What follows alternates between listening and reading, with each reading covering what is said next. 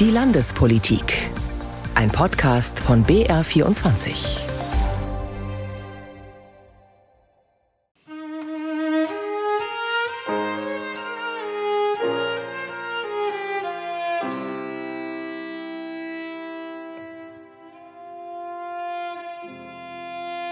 Gebet heißt dieses Musikstück.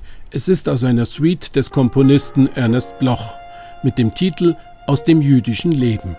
Die Aufnahme entstand vergangenen Dienstag im Senatssaal des Bayerischen Landtags. Anlässlich einer Filmpremiere über das Leben des Holocaust-Überlebenden Abba Naor. Wegen der schrecklichen Ereignisse im Nahen Osten war dieser Termin im Landtag aber noch zusätzlich hoch brisant. Später dazu mehr. Jetzt erstmal willkommen zu dieser Sendung der Landespolitik. Am Mikrofon ist Stefan Mayer. Landespolitisch stehen diese Tage natürlich ganz im Zeichen der Koalitionsverhandlungen. Die ganze Woche über haben Arbeitsgruppen aus CSU und Freien Wählern an einem Vertrag gearbeitet, der unser Leben im Freistaat und die Agenda der bayerischen Staatsregierung in den nächsten fünf Jahren bestimmen soll. Nächste Woche geht's in die Schlussrunde und wie man hört, sind die meisten Punkte bereits verhandelt. Was drinnen stehen wird im neuen Koalitionsvertrag, wissen wir noch nicht. Die Parteichefs Markus Söder und Hubert Aiwanger haben Stillschweigen verordnet. Meine Kollegin Anita Fünffinger hat sich trotzdem die ganze Woche über am Rande der Koalitionsverhandlungen umgehört. Es ist mucksmäuschenstill im Bayerischen Landtag. Keine hektische Betriebsamkeit, kein Gewusel, kein Ratschen auf den Fluren am Montag um 10 Uhr in der Früh. Es riecht nach Teppichreiniger. Viele der roten Läufer haben eine Grundreinigung nötig. Über einen ebensolchen kommt Kultusminister Michael Piazzolo zum Fraktionssaal der Freien Wähler. Hier drinnen im Weiße-Rose-Saal wollen CSU und Freie Wähler in dieser Woche die Grundzüge ihres Koalitionsvertrags festzurren. Am Ende soll dann ein Vertrag stehen, der im Grunde genommen vorschreibt, was wir so in den nächsten fünf Jahren vorhaben. Piazzolo begrüßt seine Kollegen von der CSU sehr herzlich. Jeder schüttelt jedem die Hand. Während Mitarbeiter des Landtags noch die Frühstücksteller herrichten, Gemüsesticks und Obst bereitstellen, tauschen die Verhandler Freundlichkeiten aus. Sobald die Tür des Weiße-Rose-Saals zu ist, dringt nichts mehr nach draußen. Von den deutlichen Unstimmigkeiten der letzten Wochen ist hier nichts zu spüren. Möglicherweise liegt das an den Verhandlungsführern des ersten Tags. Der neue Fraktionschef der CSU, Klaus Holleczek, und sein Kollege bei den Freien Wählern, Florian Streibel, schätzen sich persönlich. Ihre kurzen Statements klingen perfekt abgesprochen. Wir kommen gut voran, wir kommen schnell voran. Und ja, Inhaltlich wichtige Themen werden sehr detailliert diskutiert. Es geht ja um die Zukunft und deswegen läuft gut im Moment. Holecek und Streibel wollen unbedingt noch ein gemeinsames Foto. Beide strecken ihre Daumen nach oben. Auf der Plattform X posten sie, wir kommen gut voran. CSU-Chef Markus Söder, an diesem Tag selbst nicht vor Ort bei den Gesprächen, repostet die Nachricht. Die Themen Gesundheit und Pflege werden am Montagvormittag abgefrühstückt. Mittags geht es um Familie, Soziales und Arbeit. Vor der Tür wartet schon Sozialministerin Ulrike Scharf von der CSU. Sie zeigt ihren ebenfalls wartenden Kollegen Fotos von ihrem Enkel. Gestern war Taufe. So geht das jeden Tag. Ankunft der Verhandler mit klarer Botschaft, Zuversicht ausstrahlen, Inhalte verschweigen. Morgen. Guten Morgen. Wie immer erfolgreich vorwärts. Um welche Themen? Um gute Themen. Ja, heute wird es ganz schön. Albert Füracker als Minister Wächter über die Finanzen macht nicht den Anschein von schlechter Laune. Anscheinend wird nicht mehr übers Geld gestritten. Stattdessen vergleicht der parlamentarische Geschäftsführer der CSU-Fraktion Tobias Reis seine Manschettenknöpfe mit denen von Freie Wähler-Kollege Thorsten Glauber, Staatsminister für Umwelt und Verbraucherschutz. Gabi Schmidt, stellvertretende Fraktionsvorsitzende der Freien Wähler, zupft Staatskanzleichef Florian Herrmann Fussel vom Sakko. Der lässt das geduldig über sich ergehen, während er sich das heute heutige Buffet anschaut. Glutenfreie Muffins sind auch dabei. Gabi Schmidt braucht eher Kaffee. Sie ist ohnehin ein fröhlicher Mensch. Schlechte Laune bekommt sie nur bei der AfD, nicht aber beim vermutlich nächsten Koalitionspartner CSU. Es macht Freude, Warum? weil man was für Bayern tut und nichts gegen Bayern. Und es ist wieder richtig, richtig schön. Auch sie verrät kein Wort über Inhalte, schon gar nichts über Ministerposten. Das Einzige, was die Beobachter wissen sollen, ist, dass die Atmosphäre passt. Es geht sehr zivilisiert so. Also alles prima, alles in Butter, alle gut drauf. Bei so viel Harmonie ist ein Blick zurück nötig. Hatte CSU-Parteichef Markus Söder nicht noch vor wenigen Tagen ein Bekenntnis zur Demokratie von den Freien Wählern verlangt? Und hatte nicht Freie Wählerchef Hubert Aiwanger gekontert, seine Partei habe es nicht nötig, sich zu rechtfertigen? Und hatte nicht Ex-Parteichef Erwin Huber via Zeitungsinterview von seiner CSU harte Verhandlungen verlangt? Blauäugigkeit komme jedenfalls nicht mehr in Betracht und gegenüber Aiwanger schon gar nicht. All dies abzuräumen und für Harmonie zu sorgen, das ist die ganze Woche über der Job von Klaus Holleczek und Florian Streibel. Am Mittwochabend informieren sie öffentlich über einen Zwischenstand. Bekenntnisse zur Demokratie, dafür eine extra Präambel. Also bitte räuspert sich Florian Streibel. Äh, es, ich muss jetzt nicht einer vom anderen irgendwelche Bekenntnisse verlangen, sondern wir sind als Demokraten generell grundständig herausgefordert in diesem Land. Sofort springt ihm Klaus Holleczek bei, um die Situation zu beruhigen. Nein, nein, von Streit soll man hier nichts mitbekommen. Gibt's wenigstens nicht ein bisschen? Also ich habe ja gesagt beim letzten Mal, wir haben zu Anfang die Verhältnisse geklärt äh, in der ersten Sitzung. Das ist die Grundlage für eine gute Beziehung. Gute Beziehung, das ist doch das Stichwort. Dass es keine Liebesheirat war, haben CSU und Freie Wähler in den vergangenen Wochen jedem verdeutlicht. Aber es muss ja auch keine Liebe sein, oder? Welche Koalition war schon je eine Liebesheirat? Früher haben laut Streibel nicht mal echte Menschen aus Liebe geheiratet. Und man kann sagen, in alten Texten, äh, wo äh, Königshäuser sich vermählen, heißt es so in mittelalterlichen Texten, äh, sie heirateten und sie lernten sich lieben. Die Liebe ist das, was später kommt. Ähm, mal schauen. Klaus Holleczek steht daneben und zieht eine Augenbraue hoch. Hm, war man mit den Freien Wählern nicht schon fünf Jahre verheiratet und ist also die Liebe immer noch nicht da? Schnell, schnell ablenken. Kollege Streibel hat immer die Vergangenheit, die, Athen und andere Bezugspunkte. Das, äh. Immer für gute Laune sorgen und bei Fragen nach Inhalten vage bleiben.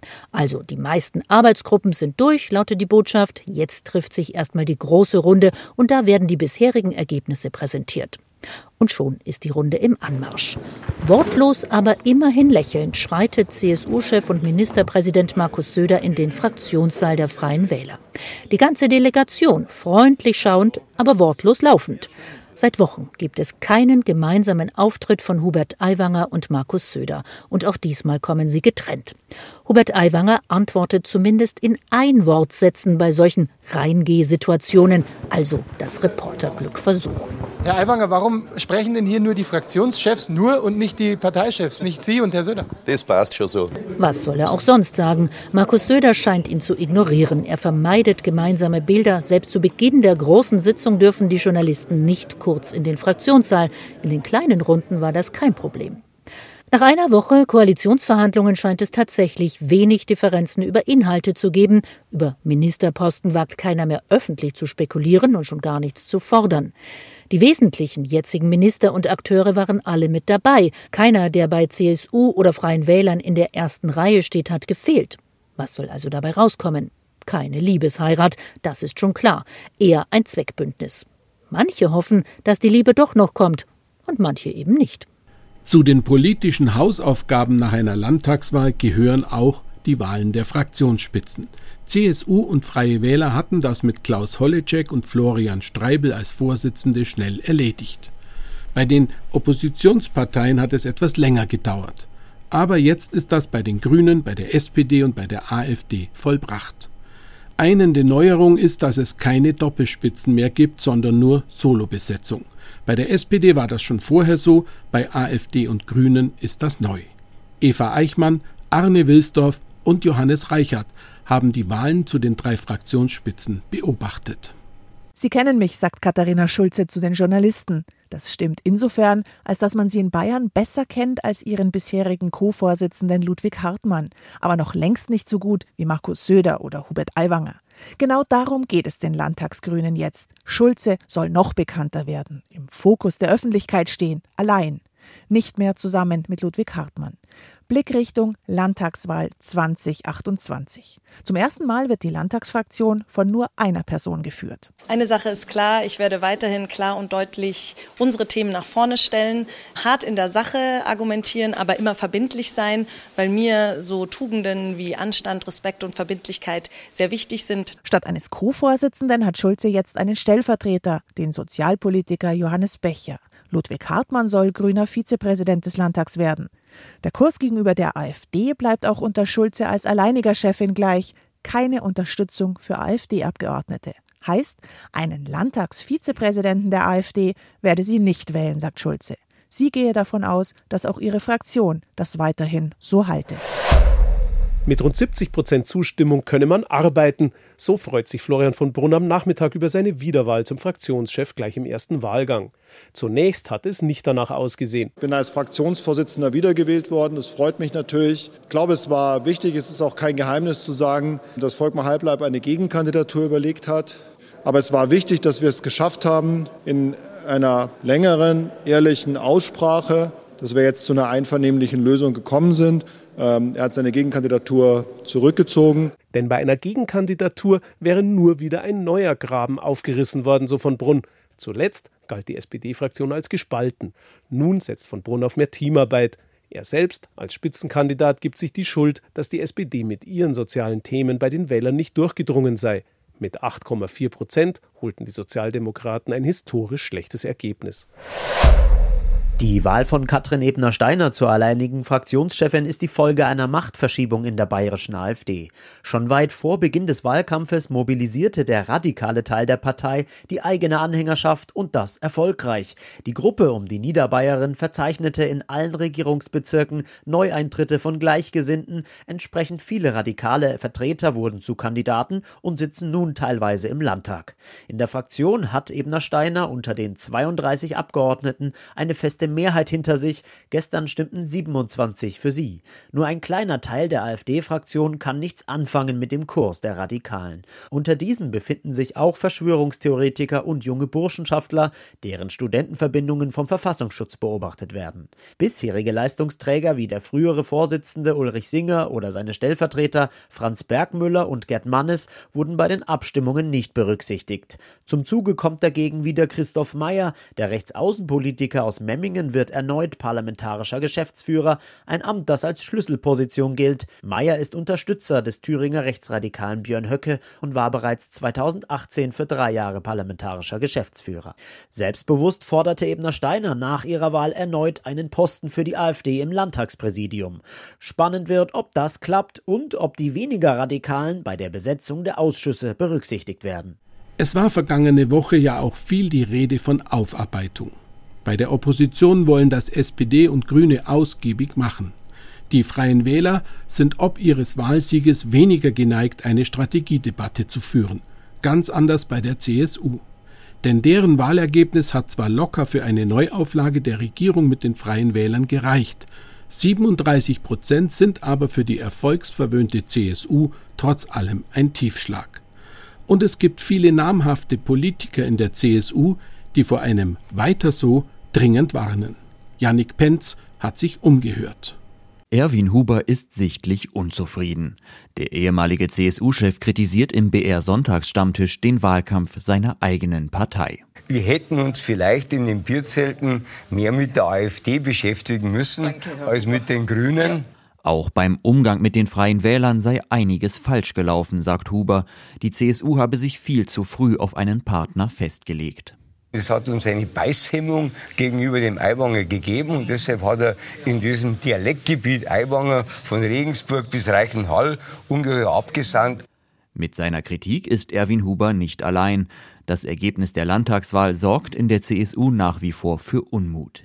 37 Prozent, das war einerseits ein klarer Sieg, andererseits aber auch das schlechteste CSU-Ergebnis in Bayern seit über 70 Jahren. Parteichef Söder sagt deshalb deutlich, es sei bei der Wahl nie um einen Schönheitspreis gegangen, sondern um einen klaren Regierungsauftrag. Über die 37 Prozent will er nur ungern sprechen. Er betont am Tag nach der Wahl lieber eine andere Prozentzahl. Ich gesehen habe, dass über 60 Prozent der Meinung sind in Bayern, dass auch dieser Ministerpräsident gute Arbeit macht, sind auch ein klarer Auftrag an CSU und mich persönlich, eine starke und stabile Regierung für und in Bayern zu bilden. Trotzdem kommt schon am Wahlabend deutliche Kritik aus den Reihen der CSU. Der Bundestagsabgeordnete Volker Ulrich verlangt von seiner Partei einen anderen Umgang mit den Grünen und AfD. Ähnlich äußert sich auch die Augsburger Oberbürgermeisterin Eva Weber. Ich glaube, der Hauptgegner hat in seiner Parteifarbe blau und nicht grün. Dass Söder sich im Wahlkampf vor allem an den Grünen abgearbeitet hatte, sorgt nun für Diskussionen. Viele sehen die Konkurrenz der CSU eher bei Freien Wählern und der AfD. Theo Weigel zum Beispiel fordert direkt nach der Wahl einen anderen Umgang mit der AfD. Man muss noch stärker äh, sich mit ihnen beschäftigen und sie nicht nur sagen, das sind die Feinde der Demokratie, sondern das nachweisen, jedem Bürger das klar nachweisen. Zu den parteiinternen Kritikern gehört auch Manfred Weber.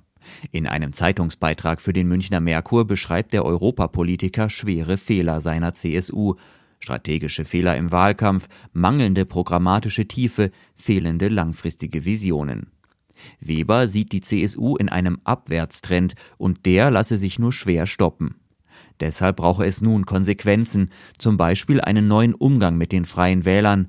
Das hatte Weber auch schon kurz nach der Wahl gefordert. Dass wir uns stärker von den freien Wählern abgrenzen, äh, dass ein reiner Koalitionswahlkampf für Bayern äh, nur ein halber Ansatz ist äh, und deswegen die Abgrenzung suchen, Eigenständigkeit der CSU herausstellen. Wir sind die bessere Alternative für Bayern, das muss klar werden. Auch im Umgang mit der AfD fordert Weber, deren Wähler endlich ernst zu nehmen und Probleme wie die Migrationskrise zu lösen. Denn die Europawahl stehe schließlich schon vor der Tür. Auch Parteichef Söder weiß, bei der Europawahl muss es besser laufen. Bislang ist die parteiinterne Kritik für ihn zwar unbequem, aber nicht gefährlich. Eine Revolte aus den eigenen Reihen muss Söder zurzeit nicht fürchten. Sollte er aber weitere Wahlpleiten einfahren, könnte die Geduld der CSU mit ihm irgendwann Grenzen haben. Und damit kommen wir zu der eingangs erwähnten Filmpremiere im Bayerischen Landtag. Dessen Vizepräsident Karl Freller ist ja auch zuständig für die Holocaust-Gedenkstätten im Freistaat und pflegt ein weit verzweigtes Netzwerk in die jüdische Gemeinschaft.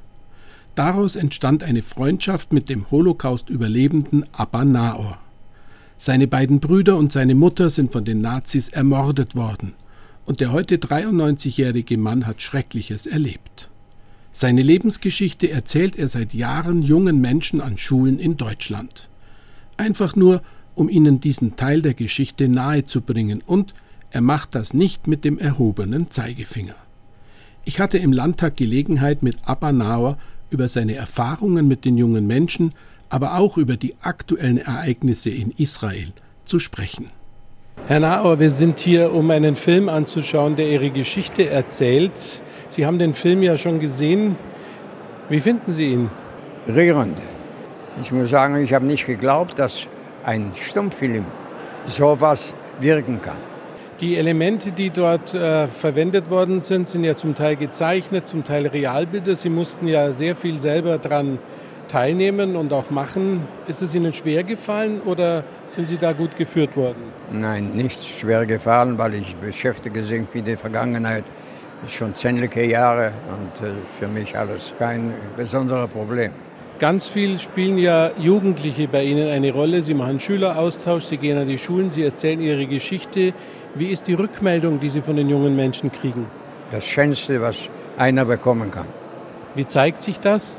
Das zeigt sich, dass die Herren gut zu, die stellen gute Fragen. Und ich habe noch nie gehört von einem, der irgendwas dagegen sagen soll. Und ich glaube in diese Jugend. Das, was Sie machen, ich habe ein paar Passagen mir angeschaut, gibt es ja in Video zu gucken auch und so weiter. Das ist sehr, ja, ich würde sagen, Sie wirken sehr versöhnlich auch bei den ganzen Gesprächen und die jungen Menschen sind so da und schauen ganz interessiert zu. Ist das die beste Form, auch äh, die Erinnerungskultur zu wahren? Jeder Mensch macht das anders. Aber ich bin dafür, man soll zu den Kindern reden, als ob Erwachsene sitzen gegenüber. Nicht irgendwie mit den Kindern, weil die Kinder sind, irgendwie probieren, die zu kleiner machen. Die Kinder sind das Wichtigste, weil das ist die Zukunft. Man muss die Kinder ernst nehmen. Wenn Sie erlauben, ich möchte Sie noch ganz aktuell zu der Situation in Israel fragen. Sie leben ja zum Teil, glaube ich, wenn ich es richtig weiß, in Israel. Wie sehen Sie das im Moment? Sehen Sie eine Chance, dass da wieder Frieden kommt? Wir leben ja in Israel von ein Geschehnis zum anderen. Es wird jetzt ein bisschen dauern, dann wird es vorbei sein, dann werden wir wieder ein paar Jahre Ruhe haben und es wird wiederkommen. Man muss die Mentalität von den Menschen kennen, die dort leben. Auch von unserer Seite und auch von der anderen Seite. Es ist Spiel ohne Grenzen. Leider. Ich verfolge das ja auch schon seit, bei mir sind es jetzt vielleicht 30, 35, 40 Jahre. Es hat ja immer wieder die Konflikte gegeben. Warum ist es so schwer, einigermaßen ein Zusammenleben zu finden? Weil die wollen alles und wir wollen gar nicht geben. Das ist der Unterschied. Seinerzeit haben wir akzeptiert, wie es versprochen worden ist von den Vereinigten Nationen die waren gleich nicht einverstanden. Die waren nicht bereit zu reden. Die haben gleich angefangen, Überfälle zu machen. Und das war nicht genug. Die arabischen Brüder von dem ganzen Nahen Osten haben denen versprochen, geht raus, kommt zu uns, lasst uns rein, wir werden euch das Land freimachen. Gott sei Dank ist es nicht geschehen. Und äh, bis heute sagen sie, Palästina gehört uns. Die sind nicht bereit, irgendwelche Kompromisse einzugehen. Und wir werden Palästina nicht verlassen. Und das ist gar nicht so natürlich, aber das ist das Problem. Es sind heutzutage Leute da, junge Leute, die gut etabliert sind in, in Israel, die probieren das Land zu verlassen. Die haben Kinder, die haben Familien und die wissen, was bevorsteht. Das Wichtigste im Leben ist das Leben selber. In Israel ist nicht leicht zum Leben. Nicht nur für die Erwachsenen, vor allem für die Kinder. Mit 18 Jahren muss, muss jedes Kind zum Militär.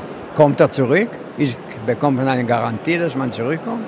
Wir leben ja auf einem Pulverfass eigentlich. Aber die junge Generation, an die Sie ja glauben und denen Sie auch sagen, ihr müsst dieses Leben äh, hinkriegen und meistern, wie glauben Sie, dass die in der Lage sein werden, dort mal zu sagen, das ist doch keine Lösung, wie wir es hier betreiben? Ich rede zu den Kindern hierzulande. Hier ist doch eine ganz andere Atmosphäre.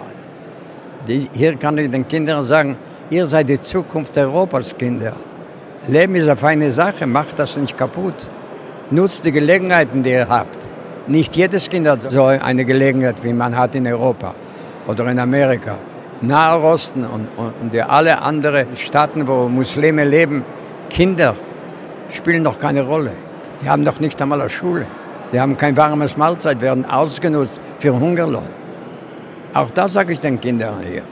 Seid froh, wo ihr lebt. Macht das Beste davon, weil das Leben eine feine Sache ist. Nicht verzichten aufs Leben. Und die Kinder hören zu. Dankeschön.